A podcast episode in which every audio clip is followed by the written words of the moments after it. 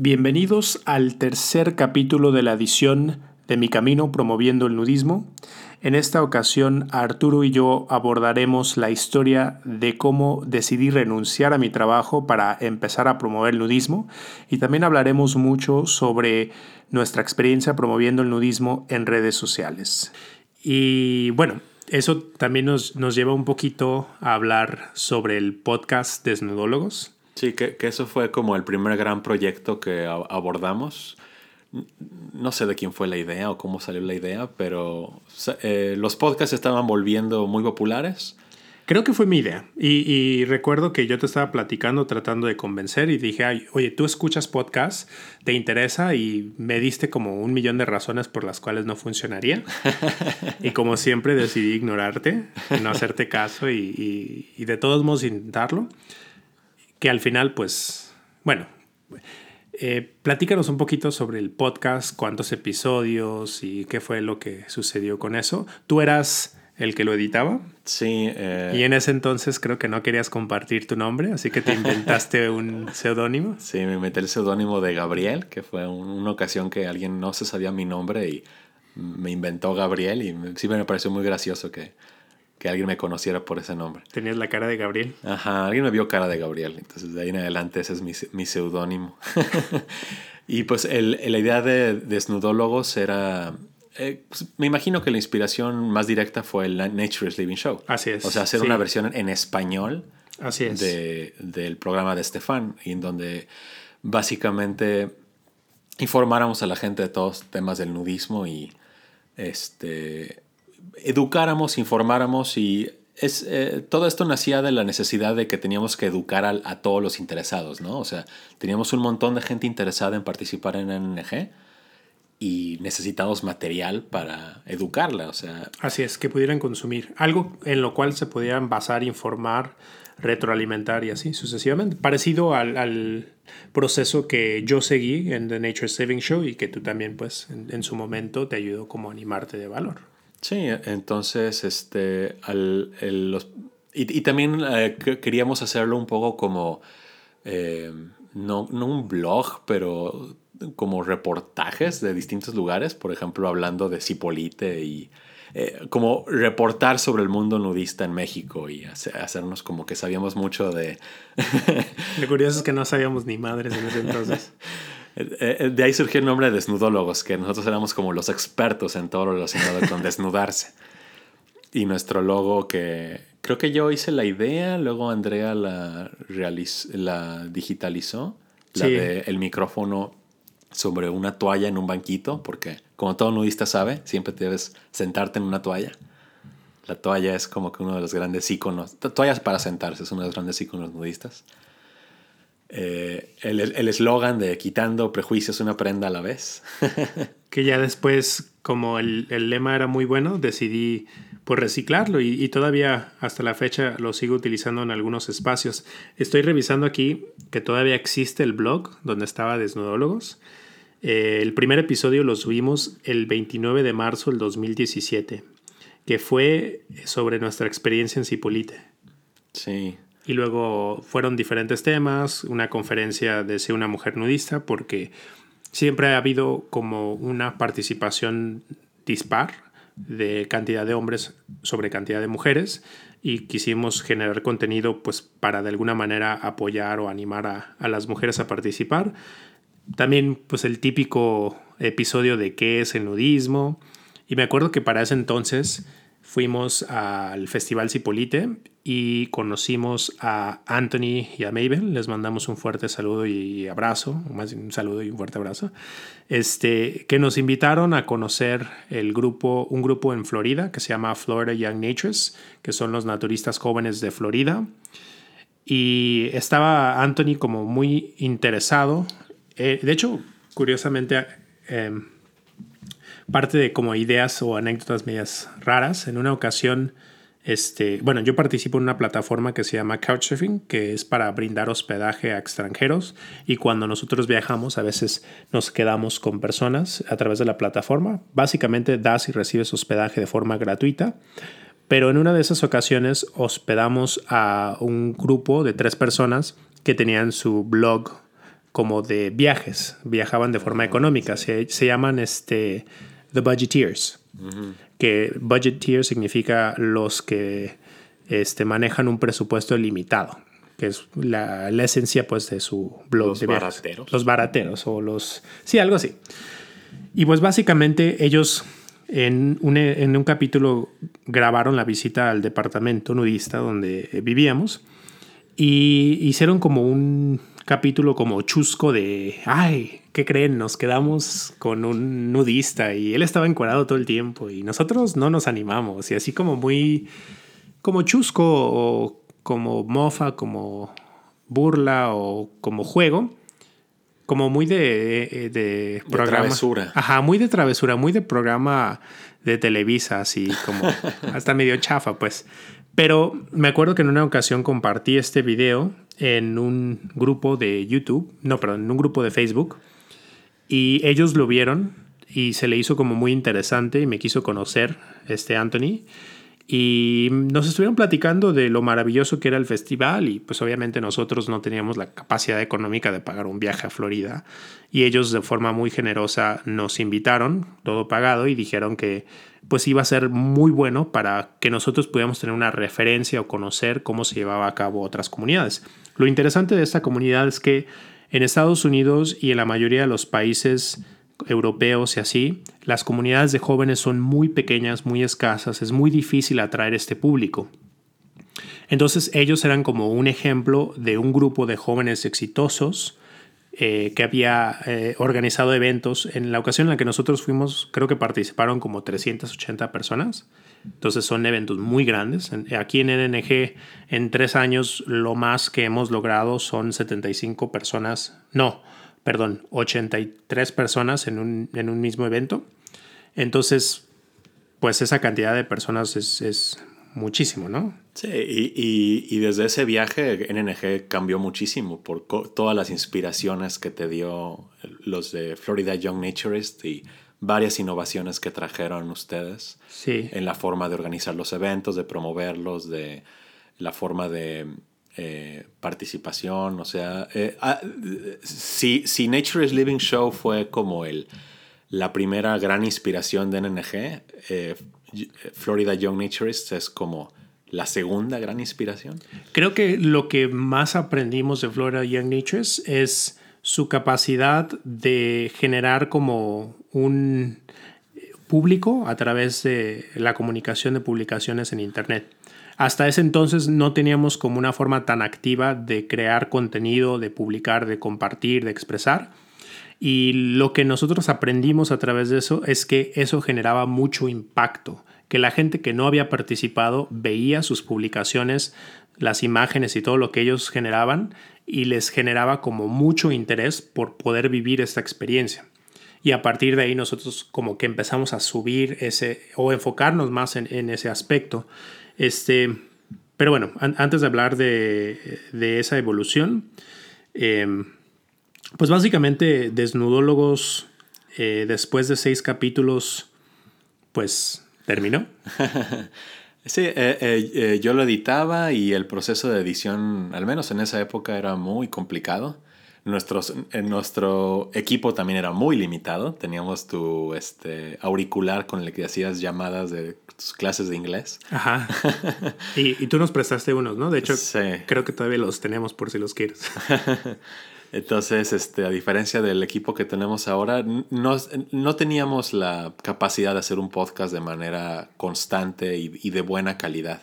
Pero creo que Desnudólogos fue un buen experimento en comunicación, o sea, en generar como contenido más o menos constante, enfocado en, en, en un objetivo y sobre todo que, te, que, que, fue ahí cuando empezaste a practicar tu voz de narrador y tu presencia de en redes, en medios. Mi imagen de artista, ¿no? Bueno, o sea, obviamente siento que se va desarrollando como una especie de personaje, porque cuando estás frente a la cámara o frente al micrófono otros aspectos, eh, tiendes como a exaltar como una parte más segura, confiada, fluida. No sé, obviamente sería muy pesado convivir con alguien que actuara y hablara así todo el tiempo.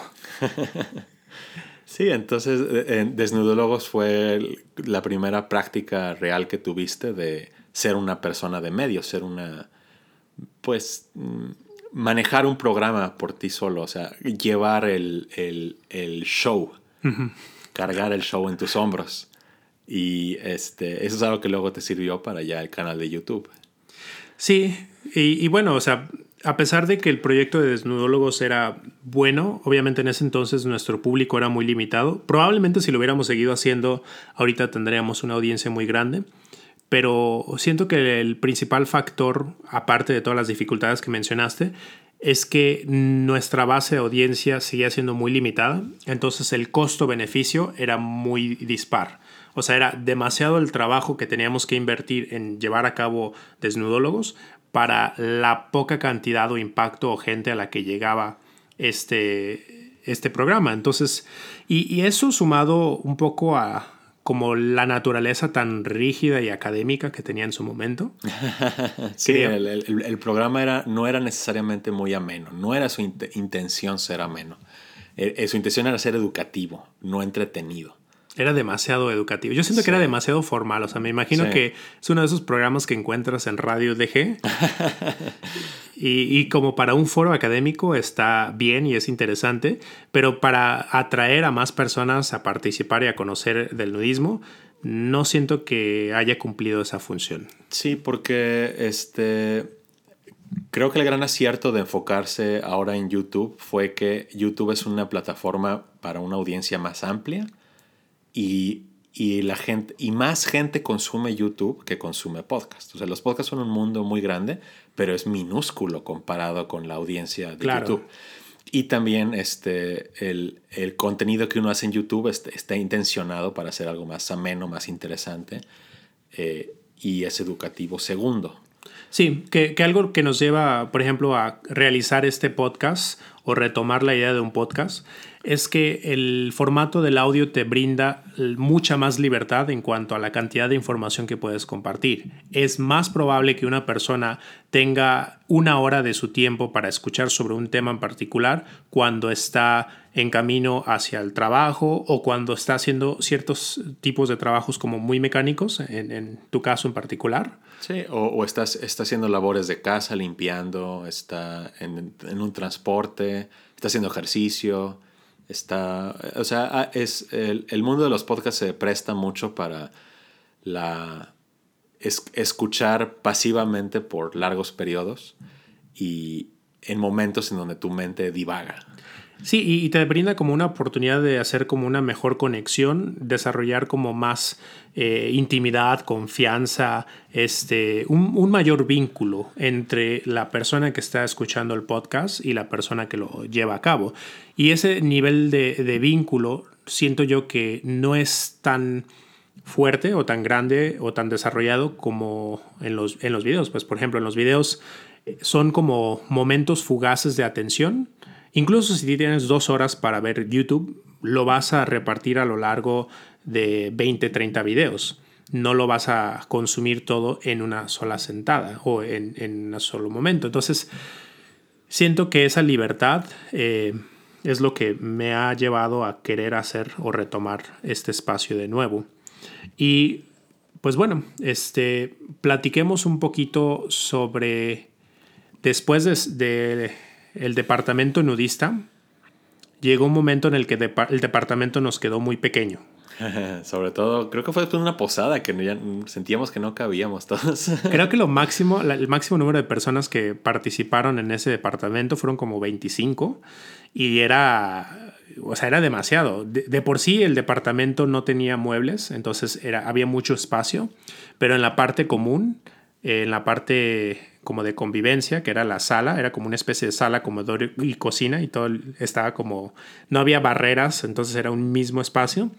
Ahí logramos meter a 25 personas y ya estábamos casi, casi encimados uno encima de otro. Entonces fue como de, este espacio nos quedó demasiado pequeño y también se iba acercando a la etapa en la que había vencido mi contrato.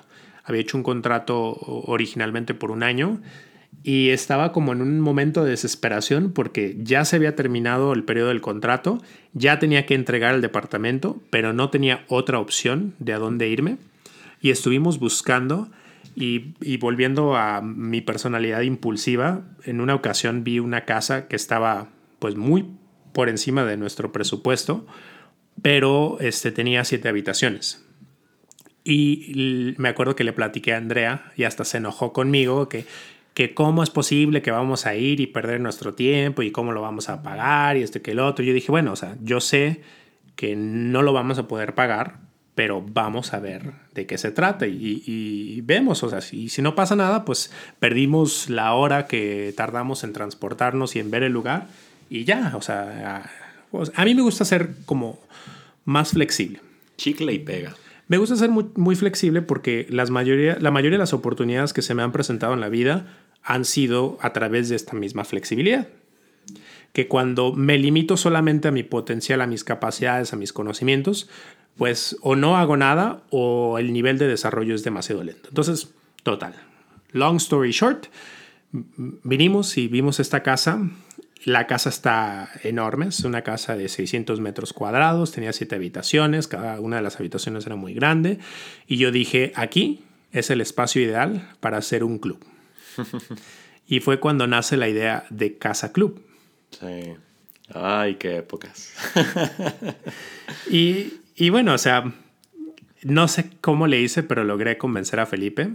Afortunadamente, Felipe tenía la oportunidad de prestarme como o sea, la idea era eh, encontrar a otro roomie y más o menos entre tres o cuatro poder como dividir los costos, pero necesitábamos que los tres o los cuatro fuéramos nudistas para que pudiéramos utilizar este espacio para hacer diferentes dinámicas, actividades, este, tener como un punto de reunión que es muy común en muchos otros países del mundo, que son los llaman Landed Club, que es un club en un espacio fijo donde puedes ir cualquier día de la semana, en cualquier horario, y va a haber una actividad o alguien con quien puedas interactuar, conocer, convivir. Es como el modelo tradicional de nudismo en, otros países, que es un modelo al cual nunca ha podido transicionar México, porque nunca hemos tenido eh, la cantidad de participantes ni el nivel de desarrollo e infraestructura que lo ha permitido. Pero bueno, mi idea de Héctor joven de 25 años fue definitivamente lo podemos hacer.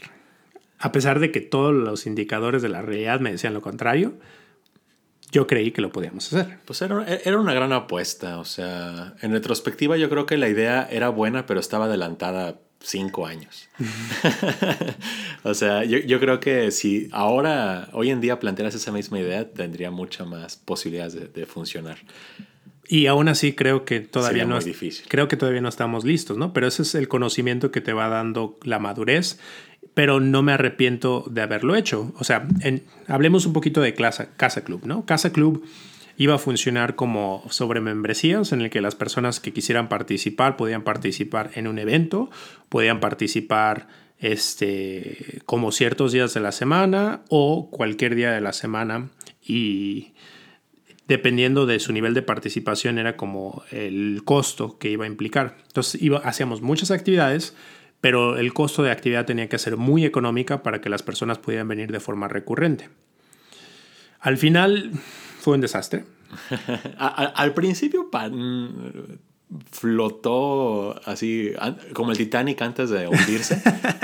Se, levantó se rompe en dos, se levantó y, y, por un momento piensas a lo mejor todo estará bien y luego se hunde. Sí, o sea, las primeras actividades, la inauguración de la casa fue un éxito, o sea, vinieron como 50 personas o no sé, o sea, fueron muchas personas. De hecho, fue uno de los eventos grandes que tuvimos en su momento. Pero después de eso, eh, las actividades, o sea, la, la, siguiente actividad más grande tuvo a 20 personas. Y luego empezaron a haber actividades como de 4 o 5 personas. Y hubo algunas ocasiones en las que ya no participó nadie. Entonces, me, me acuerdo que en varias ocasiones tuve que decirle al maestro de yoga que no había venido nadie y pues disculparme. Y pues afortunadamente él fue muy amable y muy flexible y no me cobraba. Y digo, le agradezco mucho porque realmente no tenía para pagarle.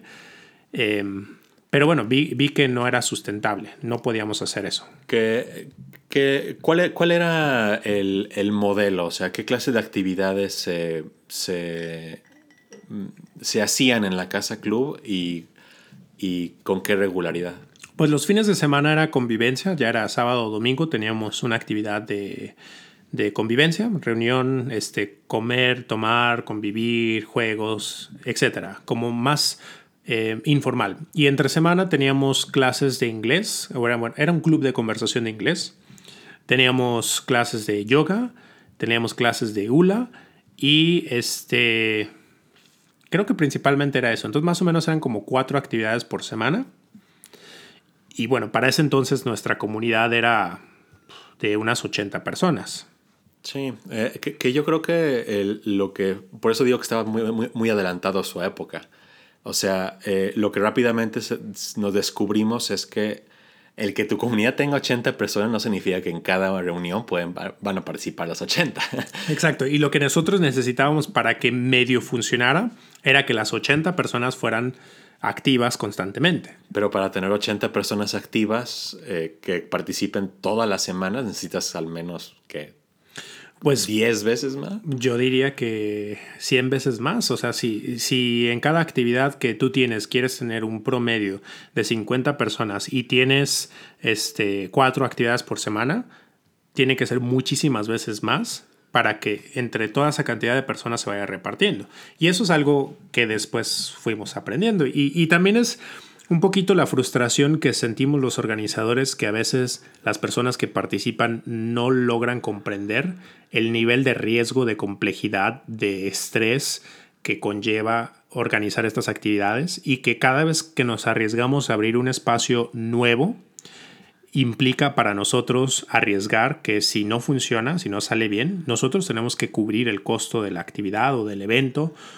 Y, y bueno, cancelar un evento no es cosa fácil, es una situación muy complicada porque nos afecta a nosotros en nuestra imagen, tanto con la comunidad como con el establecimiento donde sea que se va a llevar a cabo. Entonces son muchos factores que dificultan mucho, que a veces para una persona que participa simplemente es llegar, convivir y si no puede lo cancela y si sí va y si no, o sea, como de forma muy relajada. Y, bueno, o sea, de alguna manera significa que estamos haciendo bien nuestro trabajo cuando ellos no se dan cuenta de lo complejo o difícil que es, pero sí es importante de alguna manera que lo conozcan para que vean por qué se va desarrollando de forma tan lenta o a mi parecer tan lento, que en algún momento creo que ya, ya estamos en un punto en el que hemos logrado más de como muchos se lo imaginarían, pero sigue siendo como parte de un proceso de maduración. Sí, eh, organizar eventos nudistas es mucho más difícil que solamente tener la intención de organizar un evento. O sea, hay un montón de habilidades de manejo de riesgos, de tiempo invertido, de esfuerzo físico, mental, emocional involucrado en organizar los eventos. Y esa es una de las, muchas razones por las que eh, el crecimiento del nudismo en México y en general es difícil o es lento, porque organizar un evento nudista no es trivial. En realidad creo que requiere de personas locas y apasionadas que puedan ser constantes porque es irracional hacerlo. El nivel de trabajo que le tienes que invertir para el resultado que tiene en un principio es de locos. Dices, ¿cómo es posible que le esté dedicando tanto tiempo, tanto esfuerzo, tantos recursos y solamente vayan 10, 15 personas? Y bueno, si quieres que llegar a, niveles de participación mayores, necesitas meterle mucho tiempo trabajando en una pérdida. Sí. Y, de alguna manera eso es también un poco de lo que quiero hacer en, en este espacio, es como platicarles el desmadre que hemos pasado, pero también brindarles como un poquito del conocimiento, de la experiencia que hemos ido adquiriendo a lo largo del proceso para que para las próximas generaciones de organizadores sea cada vez más sencillo poderlo hacer y de esa manera pueda seguir creciendo de forma más rápido. Que todo esto, eh, el fracaso de Casa Club fue como el inicio del el canal de YouTube eh, me acuerdo que yo en ese entonces, después de cerrar el club, eh, pues muchas personas querían, oye, no, pero es que porque lo cierras, es que hay que seguirlo haciendo, es que... Y la verdad es que yo estaba en esta etapa de mucha deuda porque para poder pagar las rentas mensuales, yo me tuve que endeudar para poder invertir en el mínimo, la mínima cantidad de inmobiliario necesario que tenía la casa, que la casa estaba vacía, es una casa enorme, entonces acondicionarla y amueblarla es una gran inversión, pero realmente yo no tenía la capacidad de hacerlo. Entonces em, decidí que probablemente sería una buena idea hacer una campaña de recolección de fondos a través de crowdfunding, que eh, básicamente son plataformas que te permiten juntar recursos para una causa en particular y la gente que les gusta, que quiere apoyarlo, lo puede hacer a través de una donación. Hay diferentes plataformas de recolección de fondos. Nosotros afortunadamente encontramos una que independientemente de que lograras la meta, te daba los recursos que lograbas juntar. Pero la mayoría de las plataformas, si no juntas tu meta mínima, no, no te brinda esos recursos. Y nosotros calculamos que para poder garantizar unos de seis meses a un año de renta, acondicionar el espacio, tener este ni siquiera recursos para pagar una persona que, nos apoyara. O sea, nosotros nos íbamos a aventar el trabajo de, de, hacer todo lo que conllevara y tener poquitos recursos para poder pagar este, algunas actividades en lo que despegaba. Iban a ser alrededor de 15 mil dólares. Que 15 eh, mil dólares en pesos son como 300 mil pesos. Es una cantidad muy alta de recursos, por lo menos para nosotros en México, o por lo menos para un chavo de 25 años que...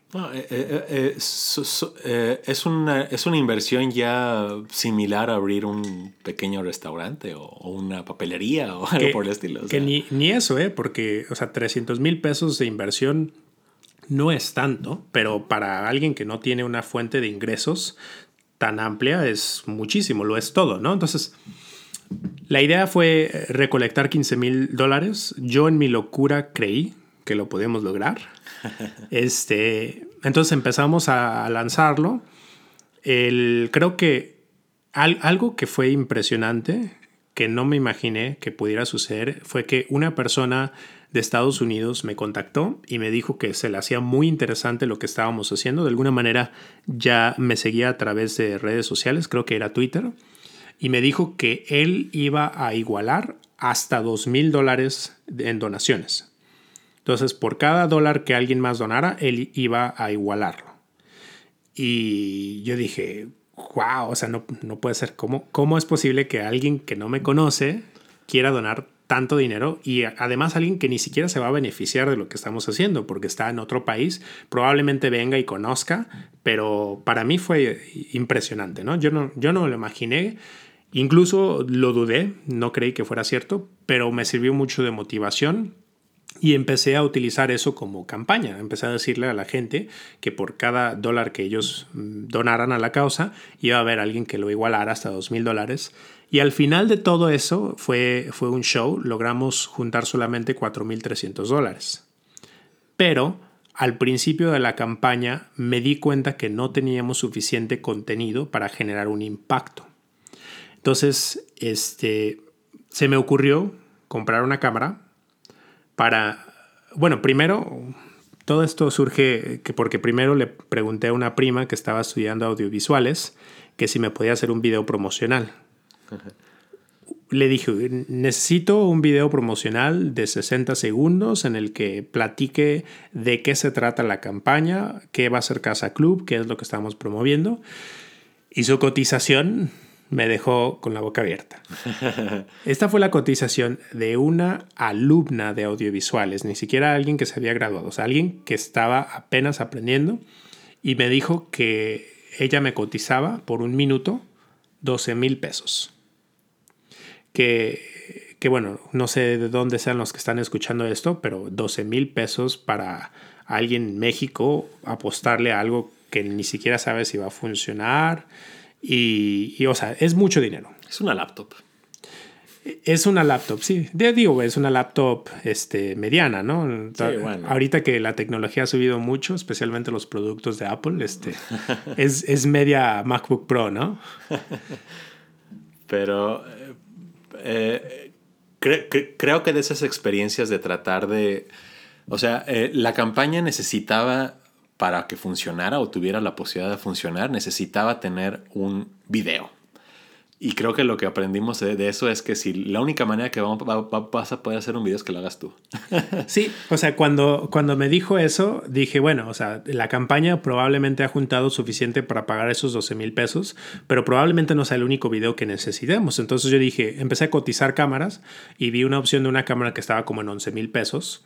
Y yo dije, pues me sale lo mismo comprar una cámara que mandar a hacer un video. Obviamente en ese momento no entendía las implicaciones de, eh, producir este contenido. Tenías una feliz ignorancia de lo difícil que es producir videos. De lo difícil y de lo inmensamente caro. O sea, ahora entiendo por qué cotizaba en 12 mil pesos. Realmente eh, ahora en retrospectiva creo que no era una cotización irreal, era una cotización bastante basada en factores importantes, que es el costo y el trabajo y los recursos y todo lo que conlleva producir un video. Ahora lo conozco, pero en ese momento no lo, no lo conocía. Y que lo que descubriste también es que más que un video, tú lo que necesitabas era cotizar o conseguir la capacidad de generar contenido de video eventualmente eh, íbamos a llegar al punto en el que necesitábamos generar contenido. Y, bueno, fue buena experiencia porque gracias a eso pues decidí lanzarme a hacer esto. En ese entonces yo no tenía ni idea de cómo funcionaba una cámara,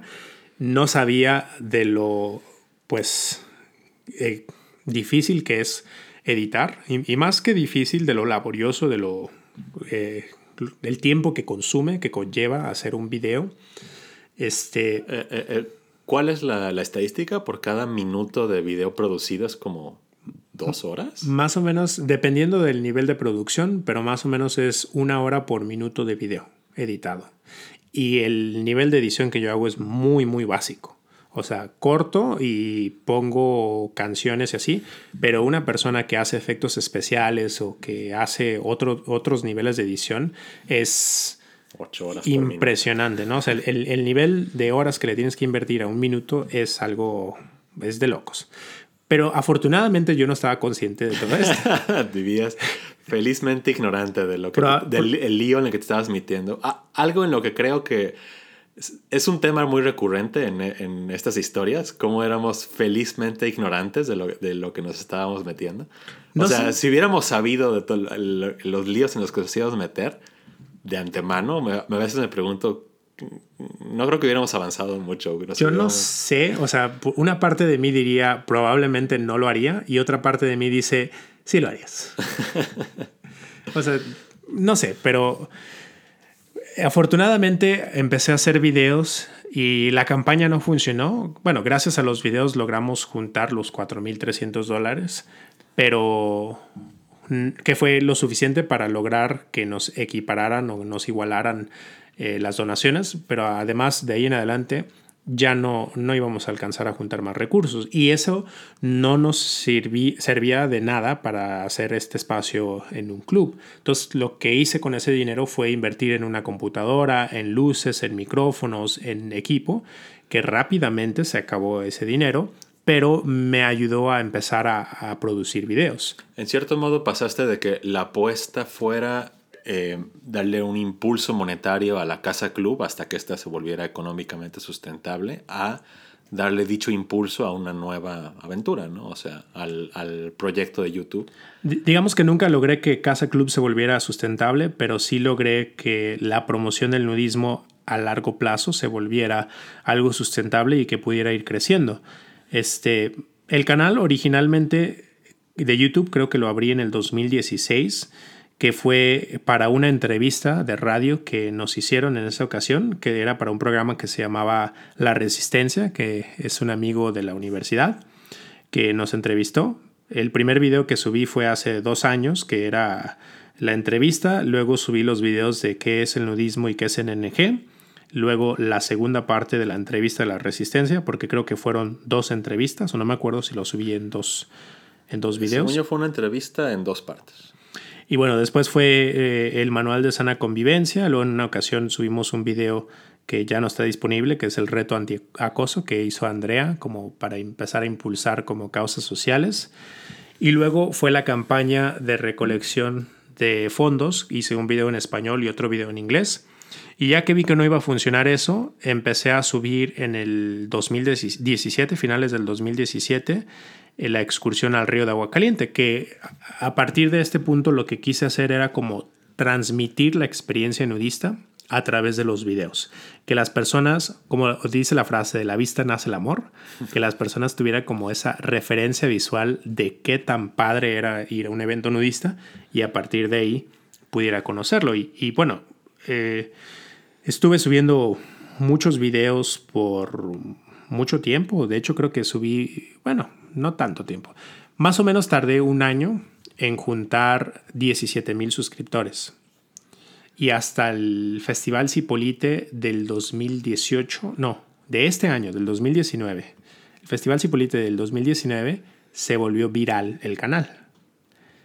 Que fue el, ese video, este, me acuerdo que normalmente mi cantidad de vistas cada 48 horas eran entre 10 y 14 mil vistas cada 48 horas.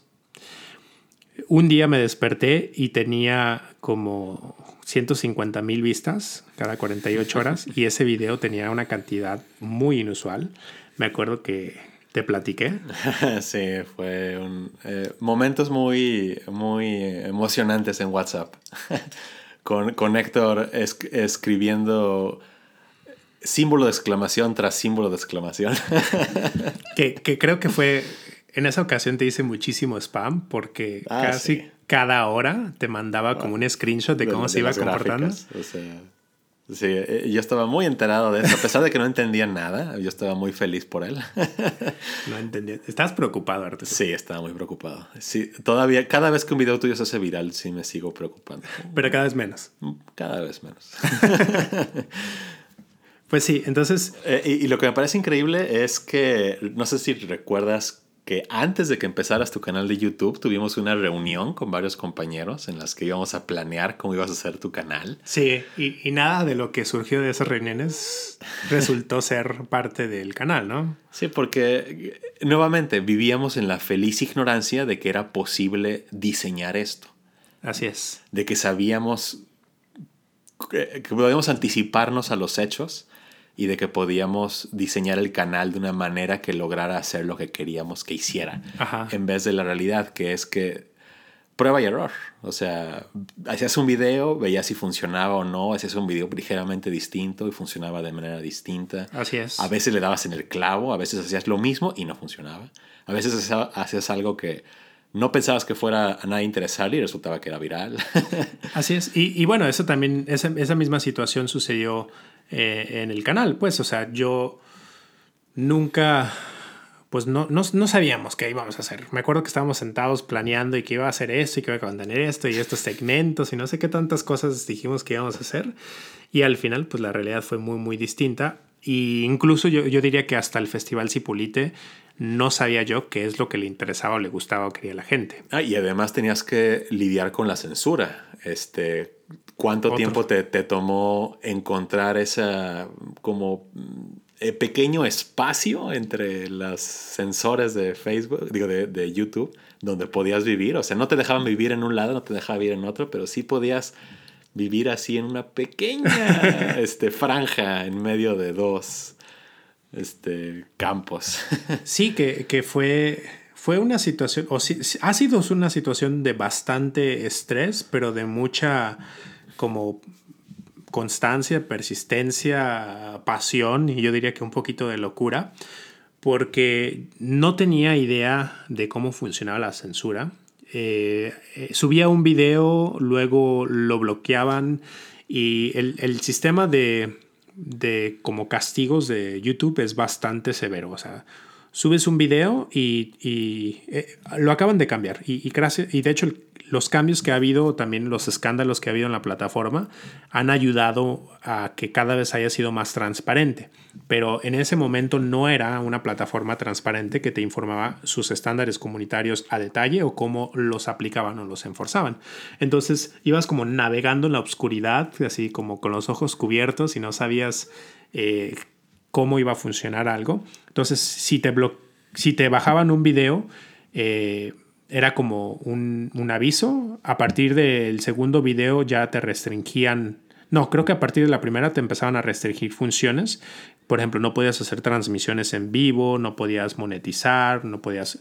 Que de todos modos el tema del nudismo no se puede monetizar, pero como que la posibilidad de monetizar te la quitaban.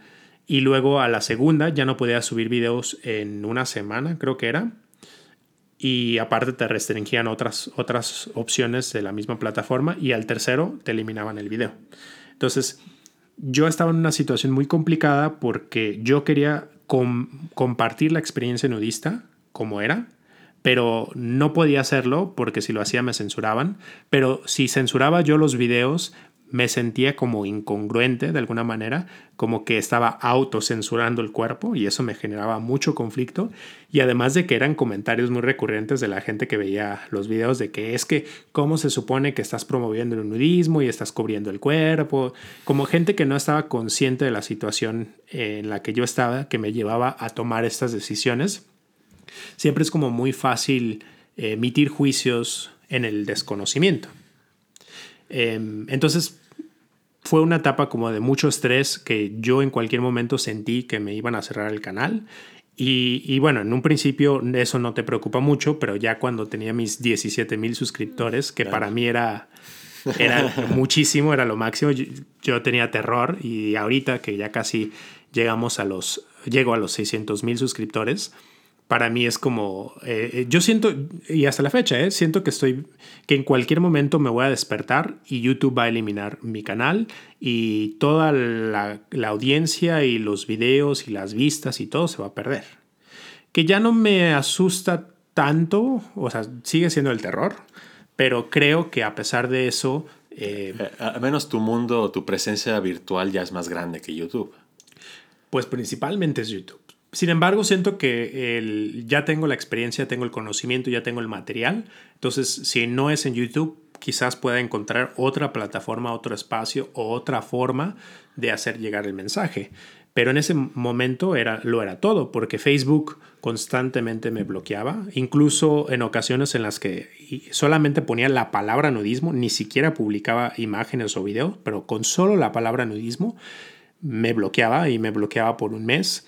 De hecho, creo que estoy empezando a creer que es mito que te eliminen la cuenta porque me han bloqueado yo creo que seis meses completos y no, no me han quitado la cuenta hasta la fecha, entonces no sé cómo funciona eso, pero ya nos han eliminado, por ejemplo, fanpage de NNG, la original se eliminó. Tuvimos que rescatar la página de Casa Club, que es la que estamos utilizando ahorita y obviamente estamos cuidando muchísimo más los diseños, las campañas, de las imágenes, las palabras, o sea, todo lo tenemos que modificar para que la gente entienda que se trata de un evento nudista, pero que en ningún momento vea la palabra nudista o, se mencione el nudismo o lo que sea, porque si no, el, el dios moralista de Facebook, la policía moralista. La policía moralista de Facebook te censura. Pues es que los nudistas en las redes sociales viven bajo un estado totalitario. O sea, no, no tienen las mismas libertades que las personas comunes y corrientes. Pero así como la gente que vive en estados totalitarios, uno encuentra la manera de sobrevivir. Encuentras los, los agujeros en el sistema, las loopholes. Los, la, la diferencia es que en un estado totalitario tienes la necesidad de sobrevivir. Y aquí, pues uno de alguna manera lo hace por gusto, ¿no? Por amor al arte, por pasión, que, que eso es lo, lo, complicado, lo estresante, pero a su vez lo que yo considero que nos brinda como tanto, tanta oportunidad, porque llegar hasta el punto en el que hemos llegado nosotros ha sido un proceso sumamente complejo, entonces me imagino que no muchos estarían dispuestos a arriesgar tanto desde un principio, lo cual nos da una ventaja, pero a su vez, si queremos que esto realmente explote y crezca y se vuelva mainstream, necesitamos que más personas sepan como qué camino seguir para que el avance de esos grupos o de esas personas sea cada vez más rápido a través de la experiencia que nosotros hemos ido adquiriendo. Sí, la, o sea, si el nudismo realmente quiere explotar, no puede depender de que cada organizador sea un genio en las redes o que tenga mucha suerte o que tenga mucha perseverancia o que tenga tu nivel de compromiso ante la causa. O sea, tiene que ser lo más fácil posible. Tenemos que, llevarlo lo más fácil posible. Y bueno, este, después eh, de lanzar YouTube y de navegar como en la oscuridad sin saber qué es lo que funcionaba o, o, qué es lo que quería la plataforma, me acuerdo que en el 2018, el primero de enero del 2018, decidí renunciar a mi trabajo. ¿Tan marcada la fecha? Sí, claro, pues cuando, te, cuando renuncias a tu vida Godín, definitivamente lo recuerdas.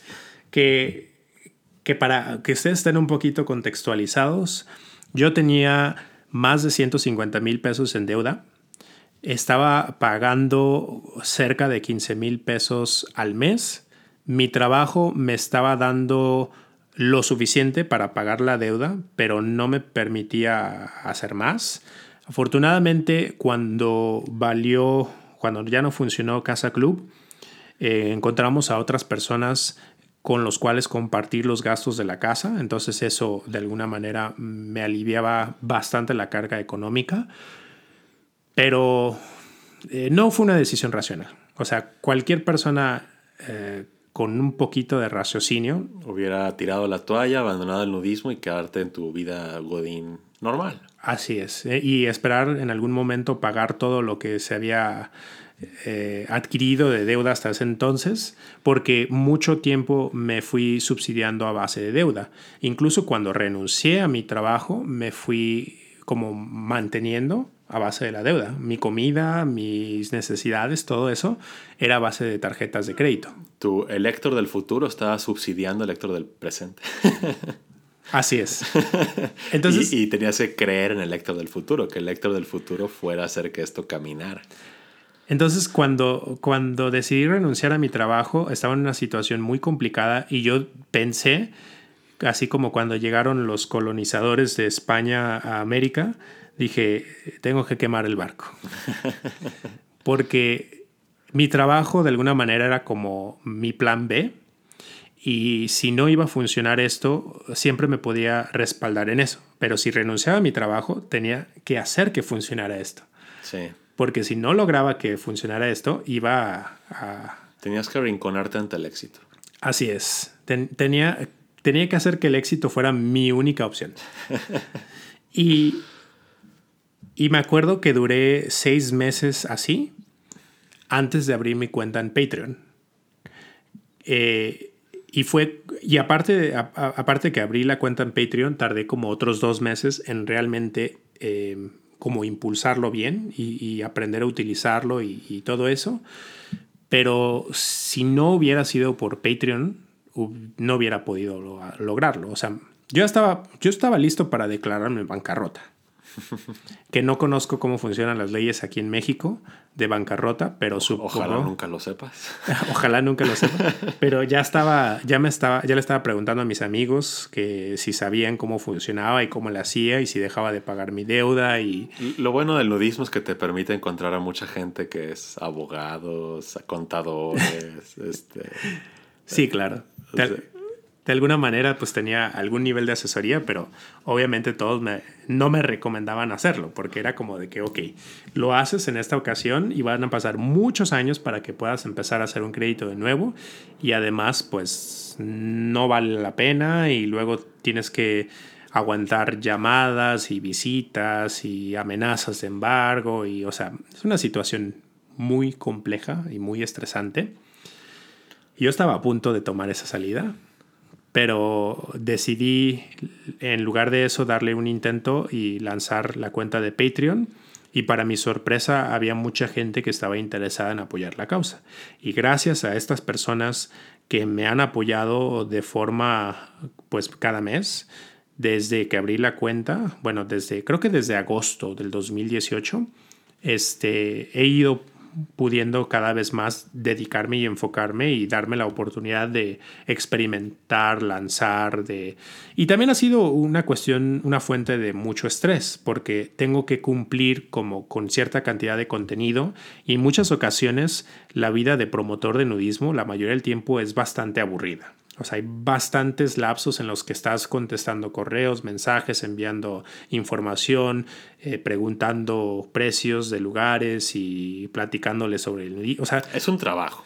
Es un gran trabajo, pero es un trabajo que es muy difícil pues hacer contenido que sea interesante, ¿no? O sea, a nadie le va a interesar verme eh, cuatro horas al día contestando mensajes de WhatsApp. o correos electrónicos o cosas así, ¿no? O diseñando, ah, por ejemplo, Andrea es la que hace toda la imagen, pero nos sentamos juntos y más o menos llegamos a un, consenso de qué es lo que queremos que sea el contenido y ella lo va desarrollando y luego le voy dando retroalimentación y así sucesivamente. Entonces, eh, documentar eso en un blog, en un video, es complicado. Claro.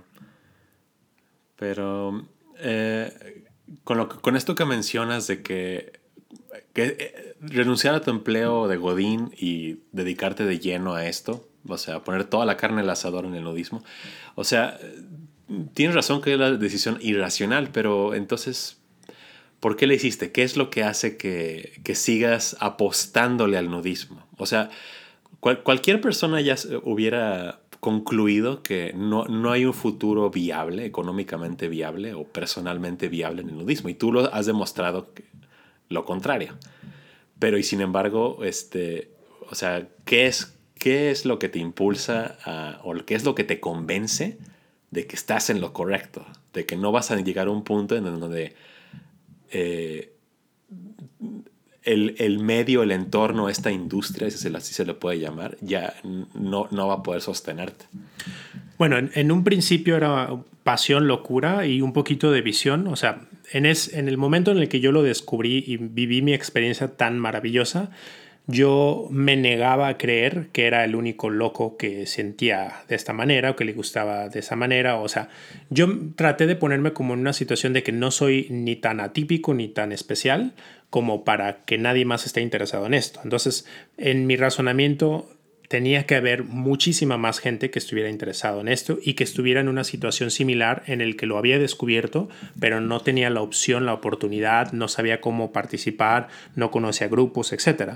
Entonces, esa fue como la idea inicial que me llevó a querer emprender este camino, eh, que era algo que a mí me encantaba tanto que yo quería compartir con los demás conforme ha pasado el tiempo, cada vez ha habido más eh, resultados palpables, como el crecimiento del canal, como la cantidad de participación en los eventos, como la cantidad de gente que está dispuesta a donarme mes con mes para que me siga dedicando a esto, que ahora es hasta cierto punto como obvio. Y, y esa yo lo he notado en la forma en la que ha cambiado la, la forma en la que ha cambiado como la actitud de la gente en torno a lo que estoy haciendo. En un principio mi familia, mis amigos, mis conocidos creían que yo estaba loco. creían que no iba a funcionar, creían que era una locura, creían que, que era como algo momentáneo. una etapa tuya. Una, etapa, ajá. y, y yo estaba consciente de que ellos eh, tenían todas las razones para creer eso pero yo estaba convencido de que ellos estaban equivocados. Y estaba convencido y determinado a comprobarles que estaban equivocados. Y conforme ha ido avanzando, yo he notado que ya lo van viendo de forma diferente. Mi papá en un principio se negaba a hablar del tema del nudismo. Sabía que era nudista, pero era un tema que evitaba o evadía.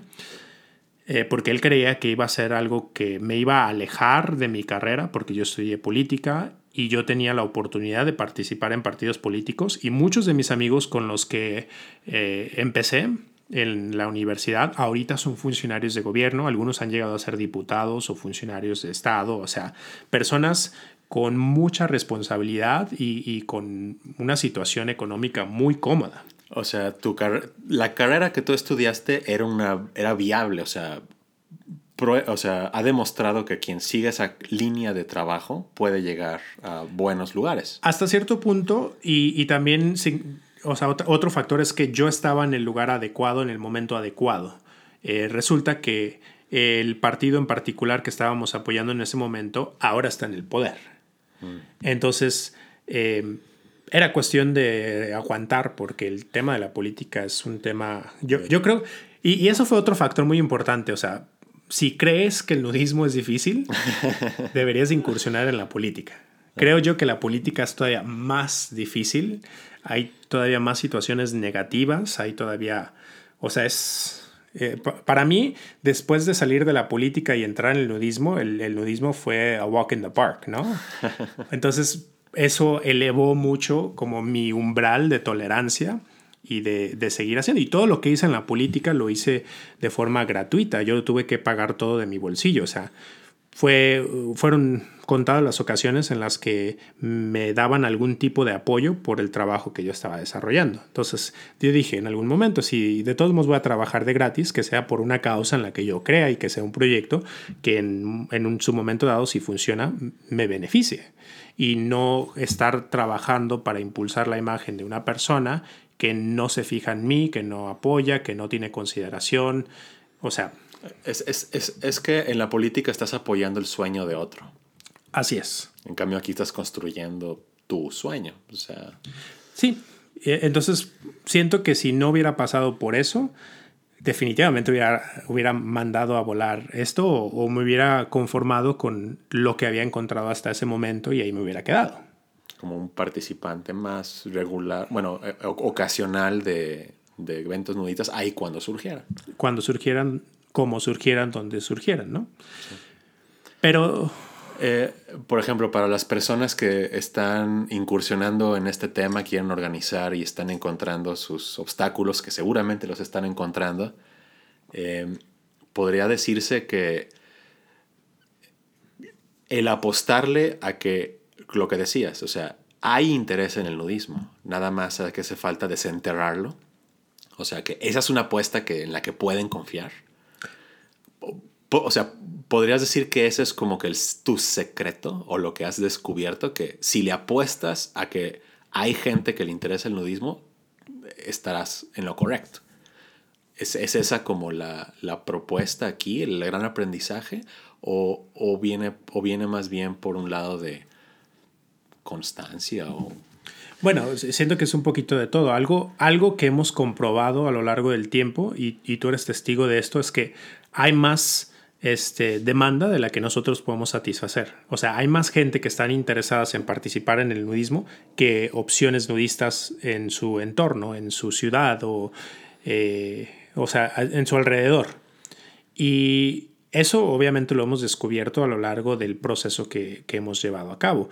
Pero yo creo, yo creo que para las próximas personas que quieran eh, eh, incursionar en la promoción del nudismo cada vez va a ser más fácil tanto para ellos como para los participantes, porque ya hay una base de desarrollo de la cual se pueden aprovechar o, que pueden utilizar para evitar pues caer en, en muchos de estos obstáculos. O sea, y es precisamente lo que me gustaría que fuera este, esta primera etapa del podcast, que sean como cápsulas de reflexión, anécdotas y de información que nosotros podemos heredar a futuras generaciones y ojalá pues ellos con eso puedan construir mucho más de lo que nosotros hemos construido. Muy bien. De alguna manera allanar un poquito el camino para los que vienen yo creo que eh, pavimentarles la, la, carretera para que puedan transportar mercancía, ¿no? O sea, eh, eh, yo no iría tan lejos. Yo siento que estamos en la etapa de quitar la hierba y las rocas más grandes, a dejar como un sendero, pero todavía estamos lejos de la pavimentación. Bueno, así lo siento yo. Bueno, yo, yo ya estoy pensando en el Hyperloop, pero y en los túneles subterráneos de, de, de nudistas. De nudistas, así. Pero bueno, este Quiero agradecerte, Arturo, por haberme acompañado a lo largo de esta primera etapa. Todavía hay mucho que platicar. Ni siquiera hemos llegado al tema de la no, federación, no. la actualidad, la clanud, este... Eh, todos los temas relacionados con el, la promoción del nudismo, el balance de género, la, este, todas las cosas que hemos aprendido sobre el, el tipo de nudistas que hay, las razones por las que la gente participa las formas de filtrar a la participación, el tipo de eventos, cuáles son los mejores eventos, los de más difíciles, los más confiables. No, hay muchísimos, muchísimos temas aquí. Pero quiero agradecerte por haberme acompañado. Eh, empezamos a grabar más o menos a las 6 de la tarde. Ahorita son las nueve y media. Eh, tuvimos un pequeño descanso de una media hora, entonces llevamos más o menos tres horas platicando. Y yo le calculo que para poder eh, llegar al momento en el que estamos ahorita, por lo menos van a pasar otras dos o tres sesiones. Entonces, si te animas, nos vemos eh, la próxima semana para darle continuidad a esto. Y pues ojalá les haya gustado, espero mucho que les haya servido un poquito esta reflexión, esta herencia de conocimiento y pues si les interesa, suscríbanse. Vamos a tener muchos temas, vamos a desplayarnos, platicar, compartir muchas anécdotas y bueno, sin más por el momento, nos vemos hasta la próxima. Hasta la próxima.